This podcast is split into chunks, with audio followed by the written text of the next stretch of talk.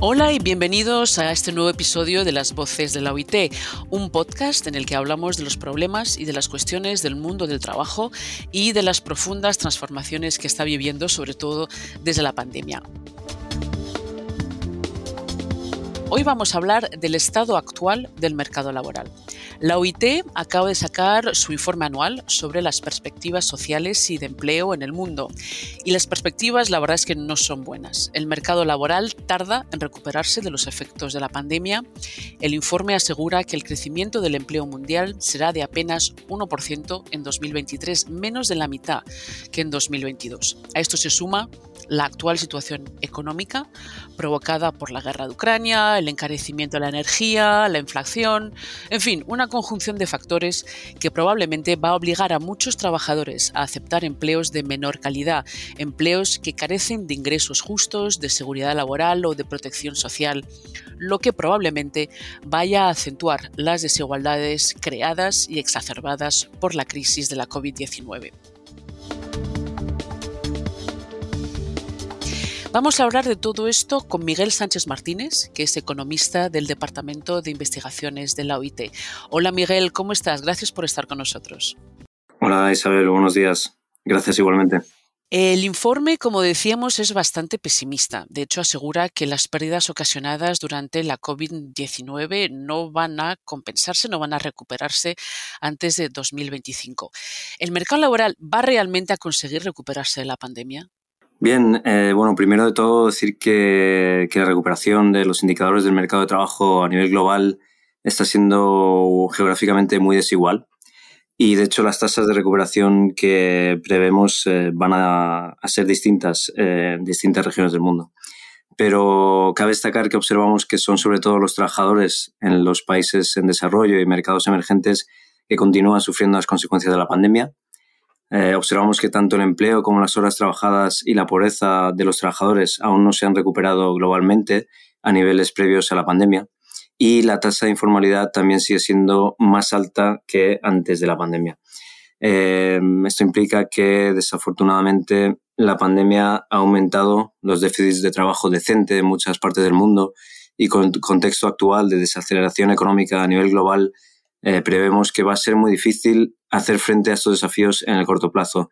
Por lo tanto, para responder a tu pregunta, efectivamente, en el corto plazo creemos que, el mercado, que los mercados de trabajo globales eh, tienen unas perspectivas eh, realmente negativas y de hecho esto se basa en básicamente en, el hecho de que existen múltiples, múltiples crisis a las que se enfrenta el mundo del trabajo en este año y eh, que nos han impulsado, de hecho, a predecir un crecimiento del empleo que es 0,5 puntos porcentuales más bajo que hace justo un año. Sin embargo, dicho esto, eh, sí que prevemos que se dará, una recuperación gradual de los principales indicadores en todas las regiones, en línea con las previsiones de la actividad económica global que otras ah, organizaciones internacionales como el FMI están augurando.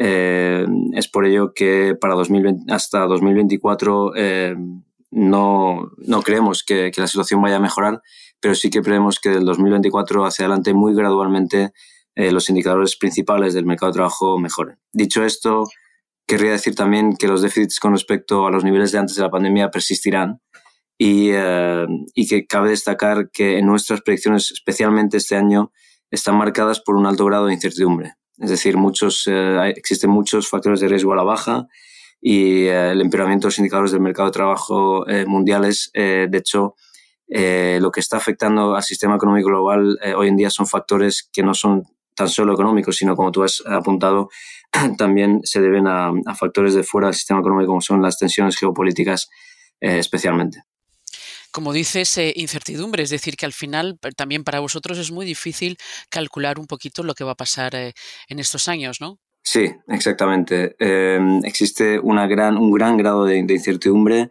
eh, debido a la, confluencia de, de varias crisis, varios factores que apuntan todos a la baja. Tensiones geopolíticas, inflación en algunas regiones del mundo, hiperinflación, eh, inflación rampante y realmente una serie de disyuntivas a las cuales se enfrentan los actores de política principales como los bancos centrales que van a ser muy difícil de navegar.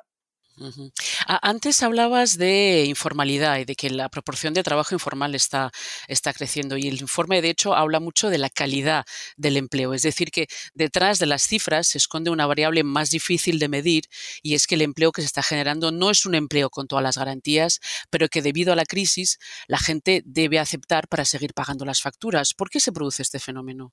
Sí, efectivamente, em, observamos, es, un, es, una observación general en, el ciclo económico que durante las recesiones, eh, sobre todo en los países en desarrollo, muchos trabajadores em, tienen que trabajar puramente por necesidad. Esto significa que aceptan em, trabajos eh, que, suele ser, que suelen ser precarios y puramente justo por, necesidad. También suelen ser trabajos que están por debajo de sus habilidades y que no tienen eh, grandes eh, perspectivas eh, de futuro y que son, obviamente, están marcados por una baja remuneración.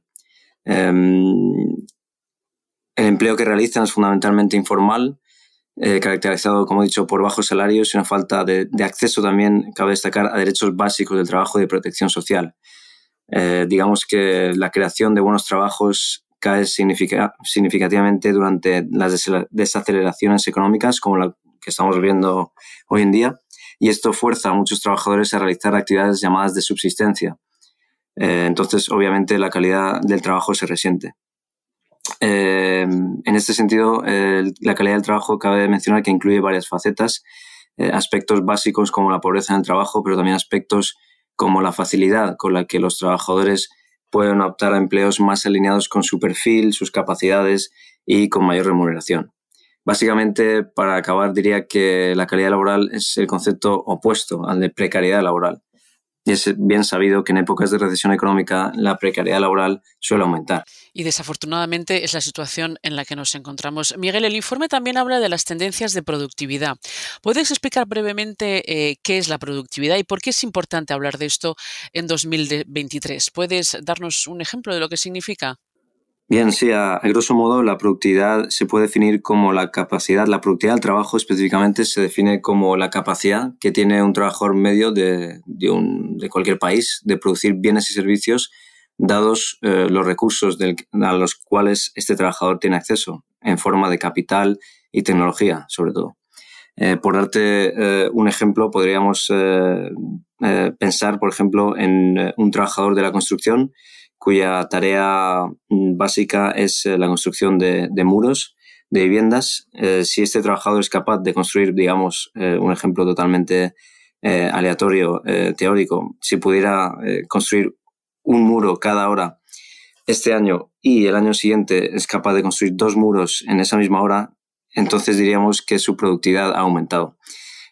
Es muy importante el concepto de productividad en economía porque se considera el determinante último del ingreso per cápita de un país eh, y se considera el motor último del crecimiento económico y del bienestar material de eh, los ciudadanos. Em, por lo tanto, eh, está también positivamente muy relacionado con indicadores de justicia social básicos como son la pobreza, la pobreza en general y también la pobreza en el trabajo y la informalidad.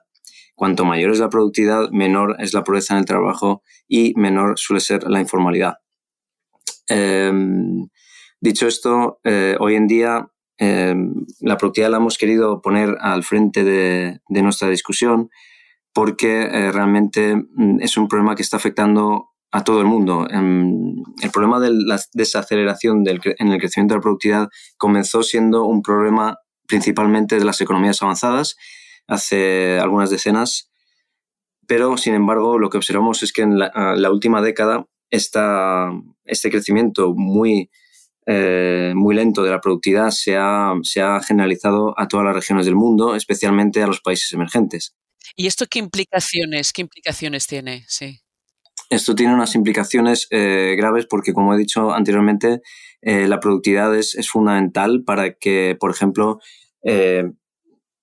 países en vías de desarrollo con altas eh, tasas de, pobreza puedan escapar de esas trampas de pobreza y se pueda generar una riqueza que eh, sea que siempre y cuando esté bien distribuida beneficiará a toda la sociedad en su conjunto. Y el problema al que nos enfrentamos es que cuando la productividad, el crecimiento de la productividad es muy baja, podemos, básicamente todos los desafíos a los que se enfrenta el mundo, ya sea el cambio climático, como la pérdida de poder adquisitivo de, los, de, las, de los hogares, todos estos problemas se, exacerban, ¿no? se empeoran significativamente. Es por ello que creemos que no solo las economías avanzadas, sino los gobiernos también de, las, de los países en desarrollo deben poner la productividad al frente de su agenda política. Y siguiendo hablando de, productividad y, adentrándonos en, corrientes que son más eh, profundas, que afectan al mercado laboral, ah, más allá de la incertidumbre, em, hablemos un poco de tecnología. Las nuevas tecnologías están por todas partes, Internet, economía de plataformas, inteligencia artificial. Históricamente, las tecnologías han ayudado a las personas a ser más productivas. Pero, ¿cómo ves el papel de la tecnología en la caída de la productividad? Es una muy buena pregunta y de hecho no tiene una, respuesta directa y, fácil. De hecho es, un, es uno, de los grandes, uno de los grandes temas que tanto en el Departamento de Investigación de la OIT como en otras instituciones se está eh, analizando eh, en profundidad. Es, bien sabido que la tecnología, en último término, es el, el mayor determinante, el, factor más importante detrás de la, del, del, crecimiento de la productividad en largo plazo.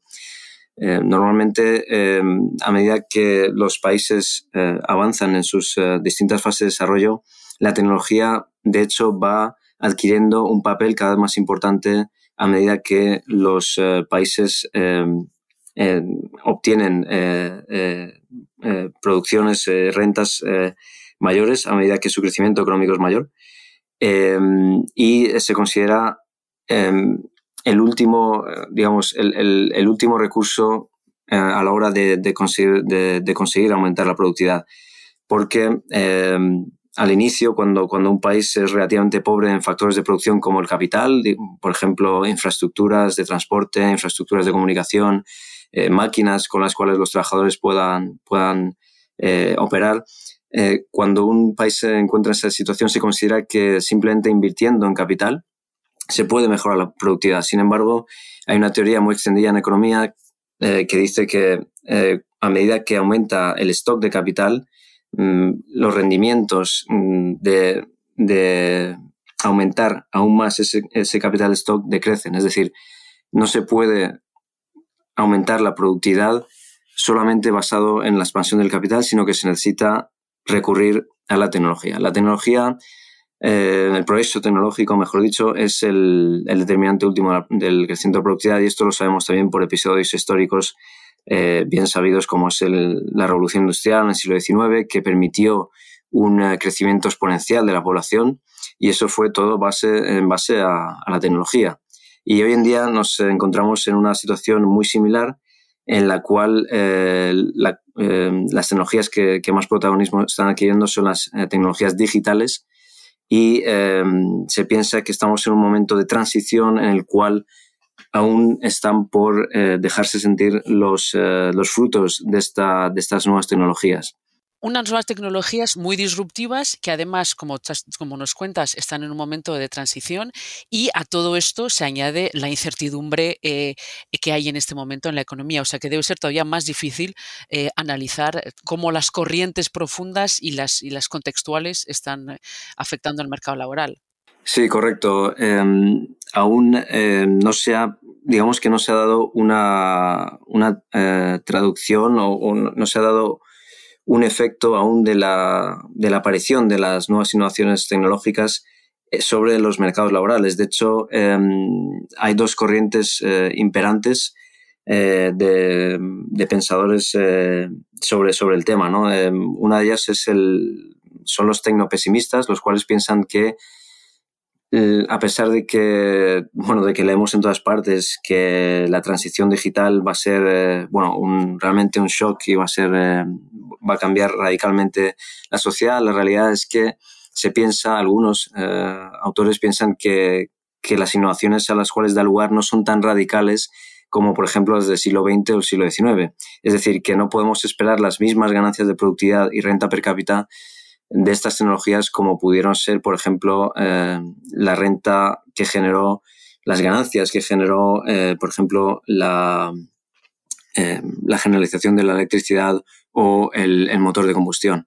Entonces, esto es una, una de las ramas eh, de pensamiento. La otra rama es más optimista en el sentido de que piensa que simplemente estamos en una fase en, las cuales, en la cual las tecnologías digitales no han podido tener un impacto sobre el tejido económico eh, significativo. Pero que lo van a tener en un futuro y que va a ser positivo, ¿no? Que va a eliminar muchas tareas que repetitivas que algunos en este momento están haciendo muchos trabajadores. Correcto, esa es la interpretación. Em, y de hecho ya lo observamos, el proceso, hay grandes procesos de automatización de, de procesos de producción, pero están por ahora eh, aislados en ciertos sectores eh, altamente digitales y no se han generalizado a la economía global. Es por eso que en, los, en las estadísticas a nivel agregado, a nivel de país, no estamos observando eh, ningún impacto de, la, de estos avances y estos cambios en la productividad. Muy bien, pues vemos entonces un, mercado laboral extremadamente convulso, eh, afectado por muchos cambios profundos y también por una gran incertidumbre debido a la actual situación eh, económica y geopolítica. Hoy hemos estado hablando de cómo está el mercado laboral con Miguel Sánchez Martínez, economista del Departamento de Investigaciones de la OIT. Así terminamos nuestro podcast. En las próximas semanas seguiremos hablando de los cambios en el mundo del trabajo. Por ahora nos despedimos y nos vemos muy pronto en otro episodio de Las Voces de la OIT.